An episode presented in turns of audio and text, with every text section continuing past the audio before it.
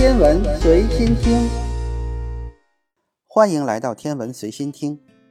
我国古代先人第一次看见太阳黑子，大约是在两千多年以前，从此意识到了太阳不是绝对明亮的。直到一八一八年，西方人也终于承认了太阳黑子的存在，开始系统的对太阳进行研究，并且思考这种现象到底是什么。现在我们已经知道，和耀斑等现象一样。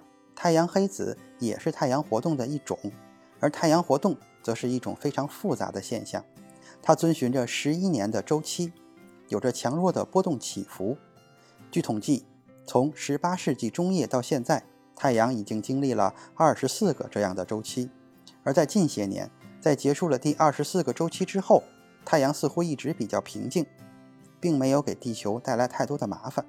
不过，这样的沉默只是暂时的。新的太阳活动周期最终还是会回来的。根据美国宇航局和美国国家海洋和大气管理局的专家们组成的科学团队，他们在最近终于确认了，现在已经进入了太阳活动的第二十五个周期。这个周期的开始时间是二零一九年的十二月。当然，我们普通人是注意不到这个变化的。甚至像这样的专家团队，也是在大半年之后才发现了这个时间节点。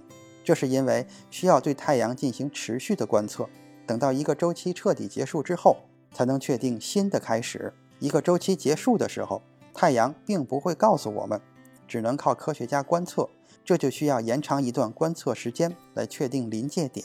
因此，即使一个周期结束了，科学家也无法马上得出这个结论。在对比了八个月内太阳活动的数据之后，科学家们才最终确定了太阳的平静。实际上，今年五月份的时候，美国国家海洋和大气管理局就推测新的周期会出现在二零二零年的四到十月左右。这一次确认的时间也符合当初的推测。只有借助专业设备，才能在太阳的高纬度地区看到少量的太阳黑子。这一点微小的黑子，正是一个新周期开始和上升的标志。尽管我们能够清楚地看到太阳活动，也已经把握了太阳十一年的活动周期，但是这个周期的深层机制却依然是一个谜。如果我们把视野放到全宇宙，就会发现其他的恒星也普遍有着类似的规律，只不过周期各不相同。目前看来，科学家们普遍相信。太阳的活动周期大概和它的磁场变化有着密切的关系，而磁场的变化则来自于太阳内部等离子体在极其复杂的环境中以同样复杂的流动方式所产生的电流变化导致的。这些等离子体的流动方式非常难以琢磨，科学家们也一直致力于破解其中的谜题。其中有一种说法非常有趣。另外，科学家还指出。虽然太阳活动的强弱遵循着十一年的变化周期，但是从太阳的磁场来看，其变化周期则是二十二年。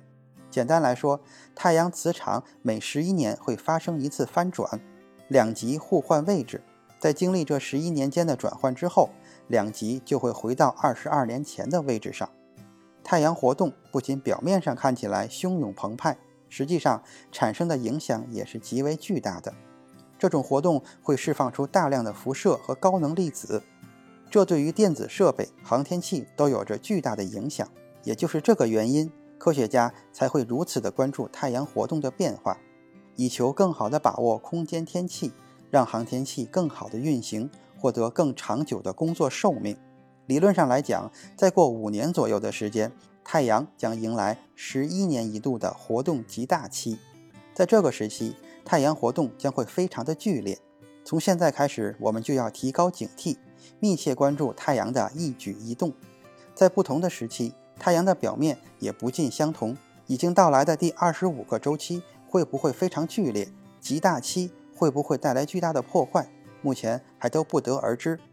回顾上一个周期，太阳的活动相对平静一点，但和更早的几个周期相比，强度也有所提升。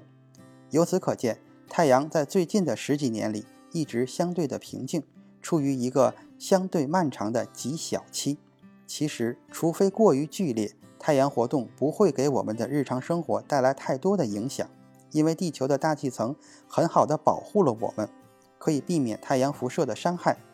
像1989年那样，太阳活动导致加拿大魁北克一些地方供电设备遭到破坏、断电九个小时的现象，毕竟还是少数的。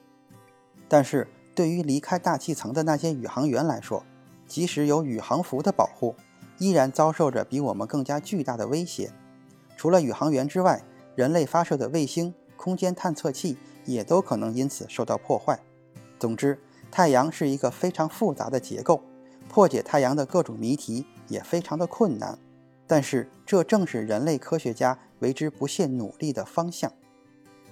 今天的天文随心听就是这些，咱们下次再见。